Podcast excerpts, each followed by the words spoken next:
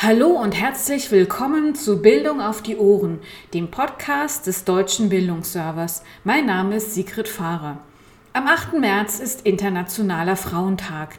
Ein wunderbarer Tag, um zu feiern, aber auch um Bilanz zu ziehen. Mich interessiert heute, wie es eigentlich um Frauen in der Wissenschaft steht. Nach wie vor wird für Frauen in der Wissenschaft das Bild der Leaky Pipeline, der leckenden Leitung herangezogen. Das bedeutet, dass nach jeder Qualifikationsstufe Frauen aus der Wissenschaft aussteigen, anstatt aufzusteigen. In Zahlen.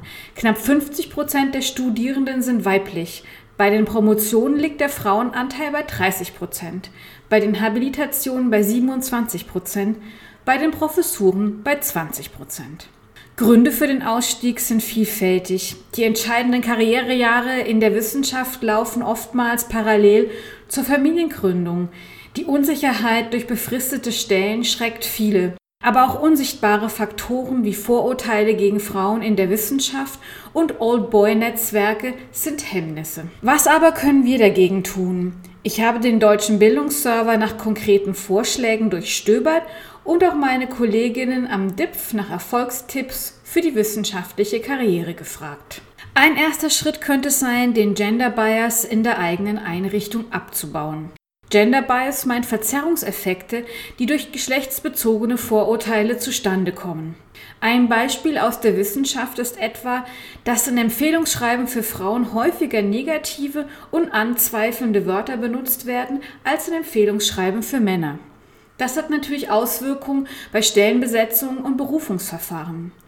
Um für die Gender Bias Problematik zu sensibilisieren, eignen sich die Materialien, die das Portal des Kompetenzzentrums Frauen in Wissenschaft und Forschung zusammengestellt hat. Dort finden Sie beispielsweise Schulungsvideos und aktuelle Forschungen. Die Webseite des Kompetenzzentrum Frauen in Wissenschaft und Forschung hält übrigens eine Fülle an weiteren hilfreichen Informationen bereit, wie die Datenbank Inka, in der Gleichstellungsmaßnahmen in der Wissenschaft gesammelt werden.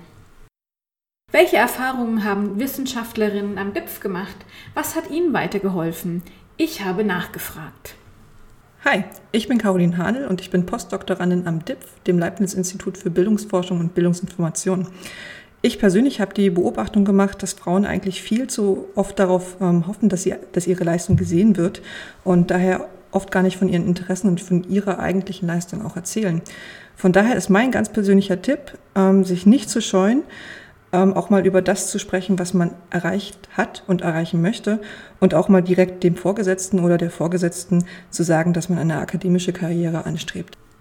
Sichtbar zu sein ist wichtig auch um den Matilda-Effekt abzuschwächen. Damit wird das systematische Ausblenden und Bagatellisieren der Beiträge von Wissenschaftlerinnen in der Forschung bezeichnet. Häufig wird ihre Arbeit nicht nur übersehen, sondern den männlichen Kollegen zugerechnet. So erging es auch Lise Meitner, die mit Otto Hahn die Kernspaltung entdeckte. Den Nobelpreis dafür erhielt er allein. Dabei sind erfolgreiche Wissenschaftlerinnen als Vorbilder unabdingbar, um die leckende Leitung zu flicken. Jess Wade und Mariam Zaringala, selbst Wissenschaftlerinnen, rufen dazu auf, mehr Wissenschaftlerinnen in Wikipedia einzutragen. Dem Aufruf kommen am Internationalen Frauentag einige Initiativen nach, die zum Meditathon einladen. Dabei wird Wikipedia mit Biografien von Frauen gefüllt. Informationen zum Matilda-Effekt und zu den Initiativen für mehr Wissenschaftlerinnen in Wikipedia finden Sie auf der Seite des Deutschen Bildungsservers zu Frauen in der Wissenschaft. Worauf kommt es noch bei der wissenschaftlichen Karriere an? Weitere Tipps von den Kolleginnen aus dem DIPF. Ja, mein Name ist Hanna Dumont. Ich bin wissenschaftliche Mitarbeiterin hier am DIPF, ähm, wo ich den Arbeitsbereich Umgang mit Heterogenität leite. Aktuell bin ich allerdings Vertretungsprofessorin für pädagogische Psychologie an der Universität Potsdam. Und ein Ratschlag, den ich ähm, jungen Wissenschaftlerinnen ähm, mit auf den Weg geben würde, ist häufiger mal den Sprung ins kalte Wasser wagen.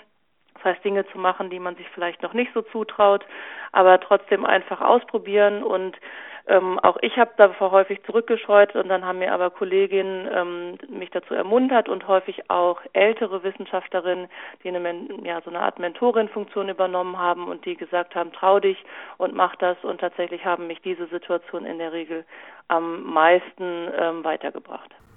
Hallo, Ich bin Verena Weimer und ich promoviere am DIP.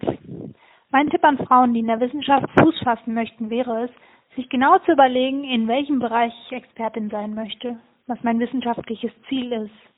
Das kann auf Schnittstellen von Disziplinen bezogen sein, aber auch methodische oder inhaltliche Dinge. Und dieses Ziel darf ich nicht aus den Augen verlieren, auch wenn es bei den ersten Bewerbungen vielleicht noch nicht klappt.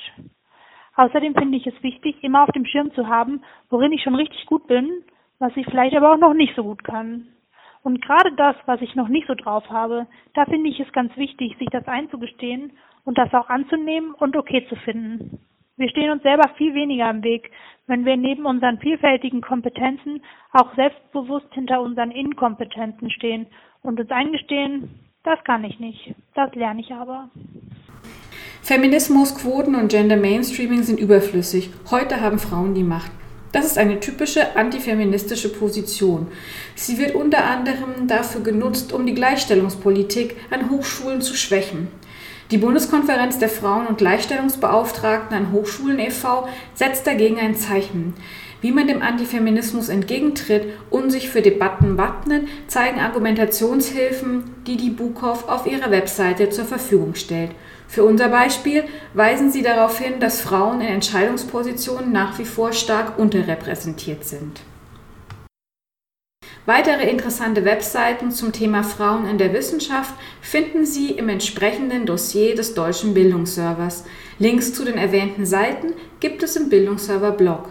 Wir wünschen Ihnen gutes Gelingen und einen schönen internationalen Frauentag.